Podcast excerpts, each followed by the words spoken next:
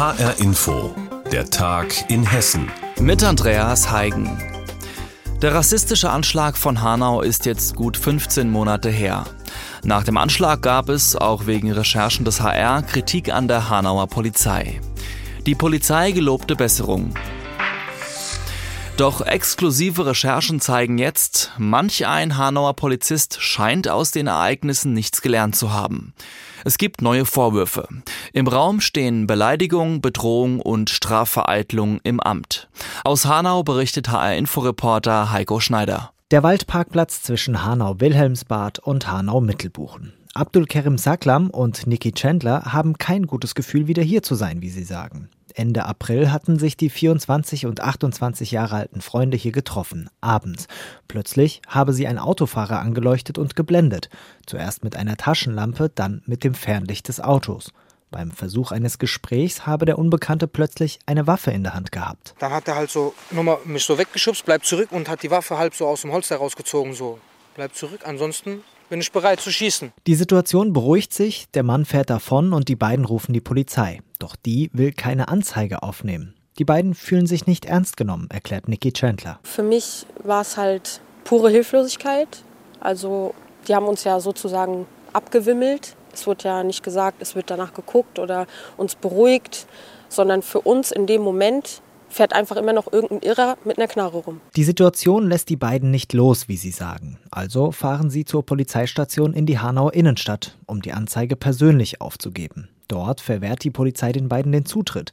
Schließlich kommt es zu einem Gespräch über die Gegensprechanlage. Von diesem Gespräch existiert eine Aufzeichnung, aus der der HR zitieren kann. Verpiss dich jetzt, sonst komme ich raus und hau dir auf die Fresse. Was soll ich? Du sollst dich jetzt verpissen, du Vollidiot. Aber warum? Was habe ich Ihnen angetan? Wenn ich jetzt rauskomme, mein Freund, dann hau ich dir aufs Maul. Hau ab jetzt. Ich will doch nur mit Ihnen reden. Ich will nicht mit dir reden. Es gibt doch gar keinen Grund, dass wir jetzt reden, ja? Also geh jetzt. Wenn du noch einmal klingelst, komme ich raus, dann legst du nämlich ohne in die Zelle. Haben wir uns verstanden? Insgesamt dauert das Gespräch knapp zweieinhalb Minuten. Für Experten ein krasses Fehlverhalten des Polizisten. Nikki Chandler sieht das genauso. Für was rufe ich die Polizei? Diese Frage stelle ich mir halt. Für was? Also Vertrauen existiert da eigentlich nicht mehr. Immerhin, das zuständige Polizeipräsidium Südosthessen erklärt auf Nachfrage, es laufe ein disziplinarrechtliches Verfahren. Die Hanauer Staatsanwaltschaft ermittelt auch strafrechtlich, wegen Strafvereitelung im Amt. Und sie ermittelt nun auch gegen den Unbekannten mit der Waffe, wegen Bedrohung und Nötigung, außerdem wegen des Verdachts des Verstoßes gegen das Waffengesetz. Abdul Kerim Saglam stellt das immerhin ein bisschen zufrieden. Und ich hoffe einfach nur noch auf die Gerechtigkeit und dass mir diese Hoffnung nicht weggenommen wird dass mein Vertrauen noch aufrechterhalten wird durch die Gerechtigkeit, durch den Staat, durch die Gesetze und dass es nicht einfach unter den Teppich gekehrt wird und gesagt wird, dass es wieder ein Einzelfall war. Das war ein Beitrag von Reporter Heiko Schneider aus Hanau. Seit Ende April kämpft die Supermarktkette Tegut, und zwar mit den Folgen eines Cyberangriffs. Und jetzt machen die Angreifer weiter Druck auf das Unternehmen aus Fulda. Denn im sogenannten Darknet sind sensible Daten von Kunden aufgetaucht, zum Beispiel Telefonnummern und Adressen. Unsere Reporterin Alina Schaller hat mehr dazu. Eigentlich ging es für Tegut wieder bergauf, nachdem Unbekannte vor über einem Monat die Server des Unternehmens angegriffen hatten. Jetzt machen die Hacker weiter Druck. Nachdem Daten zu Mitarbeitern im Darknet aufgetaucht sind, sind jetzt auch noch Kundendaten im Netz gelandet.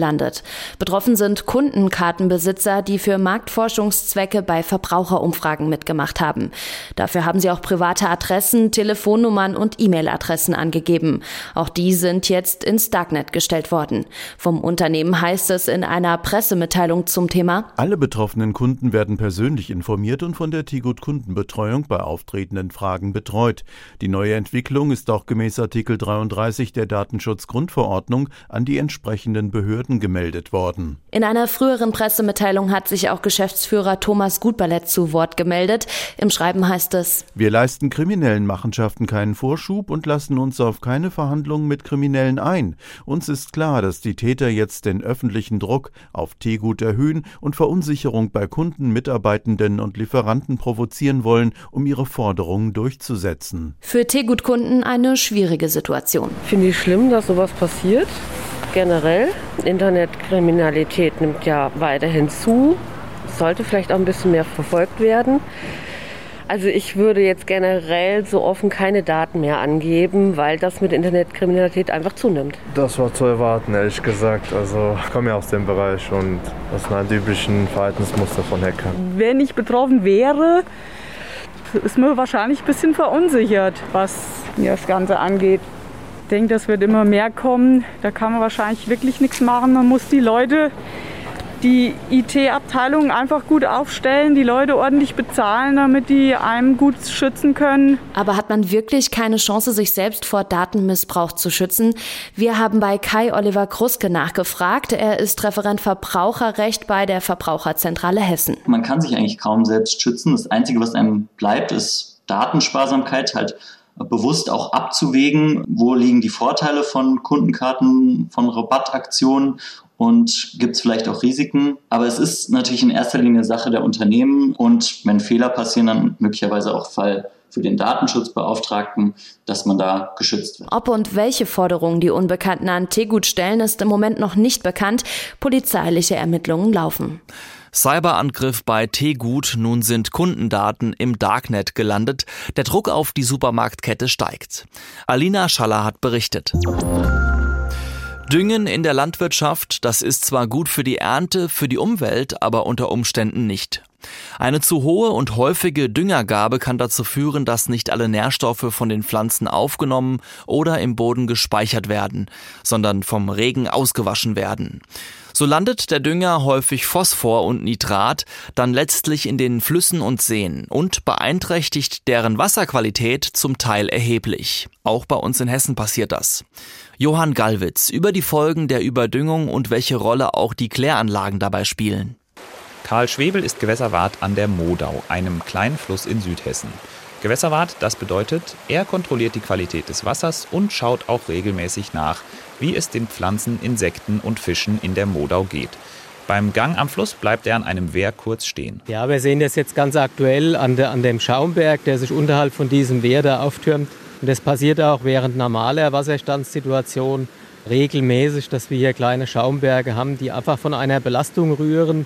Des Weiteren an der Moda sieht man das ganz frappierend im, im zeitigen Sommer schon, im Spätfrühjahr, dass äh, die Phosphatbelastung zu enormem Fadenalgentum führt am Gewässerboden. Schaumkronen und Algen auf den Steinen. Das liegt an der Überdüngung. Das Wort hört man oft von Gewässerwarten, Anglern oder auch Naturschützern, wenn sie von Bächen und Flüssen in Hessen reden. Ein Gewässer ist überdüngt, wenn von außen zu viele Nährstoffe ins Wasser gelangen.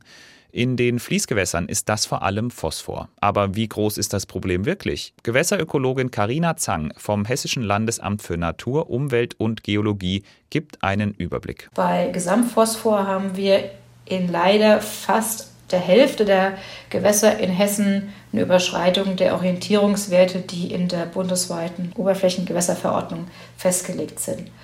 Das heißt, in Hälfte der Gewässern haben wir eine Belastung. Phosphor tritt in der Umwelt vor allem in der Form Orthophosphat auf. Das ist eine chemische Form des Phosphors, die von Pflanzen und Tieren sofort verarbeitet werden kann. Wenn davon zu viel im Bach oder im Fluss ist, hat das negative Folgen auf das ganze Ökosystem, weiß Gewässerwart Karl Schwebel. Dass wir äh, seltene Insektenarten, seltenere Eintagsfliegenlarven nicht mehr finden, die empfindlich sind.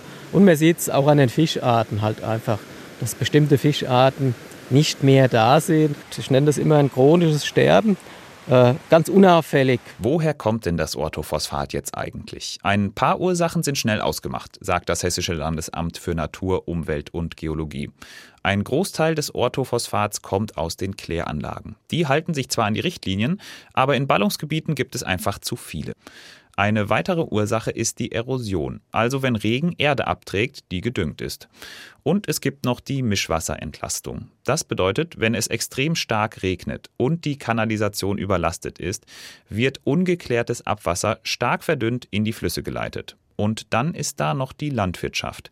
Lange war es schwer, ihren Einfluss zu messen. Aber Karina Zang liegen neue Zahlen vor. Also 25 Prozent des gesamt eingetragenen Phosphors kommt aus der Landwirtschaft nach ersten Modellergebnissen. Verschlimmert wird das Problem durch niedrige Wasserstände und hohe Temperaturen. Denn bei Niedrigwasser wird das eingeleitete Phosphat in den hessischen Bächen und Flüssen nicht mehr genug verdünnt. Dagegen kann etwas getan werden. Karl Schwebel und der Hessische Fischereiverband setzen sich für mehr Uferbewuchs und weniger Wasserabzweigung ein. So kann die hohe Belastung in Ballungsgebieten zumindest ein wenig abgefedert werden. Zu viel Dünger und welche Folgen das für die Natur haben kann, darüber berichtet hat Johann Gallwitz. Seit genau 30 Jahren gibt es die deutsche Knochenmarkspenderdatei DKMS. Die bringt Spenderinnen und Spender und Kranke zusammen. In diesen 30 Jahren hat sich viel verändert. So ist heute oft gar keine Spende aus dem Knochenmark mehr nötig. Heute ist die Bezeichnung Stammzellenspende richtiger. Reporterin Andrea Bonhagen über einen hessischen Spender und einen hessischen Vermittler. Der Kindergartenfreund von Maximilian Werner ist an Leukämie gestorben. 2014 werden dann an seiner Schule, der Johann Philipp Reis Schule in Friedberg, Stammzellenspender gesucht. Klar, dass er mitmacht. Mit einem Stäbchen innen an der Wange kratzen, fertig. Schon ein Jahr später kommt ein Brief. Das war erstmal merkwürdig. Ich hatte mir zwar vorher schon die Gedanken darüber gemacht, dass ich das auch wirklich machen möchte. Aber es war trotzdem schon ein merkwürdiges Gefühl, dass dort dann plötzlich jemand ist, der quasi so krank ist, dass er dann meine Hilfe braucht. Der Florstatter bekommt Medikamente, damit sein Körper mehr Stammzellen bildet. Dann folgt eine Blutentnahme an einer Art Dialysegerät. Das war anstrengend. Dieses Medikament hat bei mir etwas stärker gewirkt. Dementsprechend ging es mir auch an dem Tag selbst nicht so besonders gut. Man liegt dann dort sieben Stunden in dem Bett. Auf dem, Im einen Arm läuft halt das Blut raus, wird gefiltert, im anderen Arm läuft es zurück. Man hat Fernsehen, man kann Musik hören, Zeitung lesen. Ähm, man hätte auch sich einen Film mitbringen können, aber es war sehr anstrengend. Doch direkt danach geht es gleich besser. Der Wiesbadener Internist Professor Peter Lorbacher erklärt, was da mit Maximilians Blut gemacht wurde. Dieses Blut wird zentrifugiert und es werden gezielt die Stammzellen herauszentrifugiert, die man benötigt. Der Rest, das Plasma, die roten Blutkörperchen, wird alles ihm wieder zurücktransfundiert. Und die Stammzellen, das sind allerdings pro Spende etliche Millionen.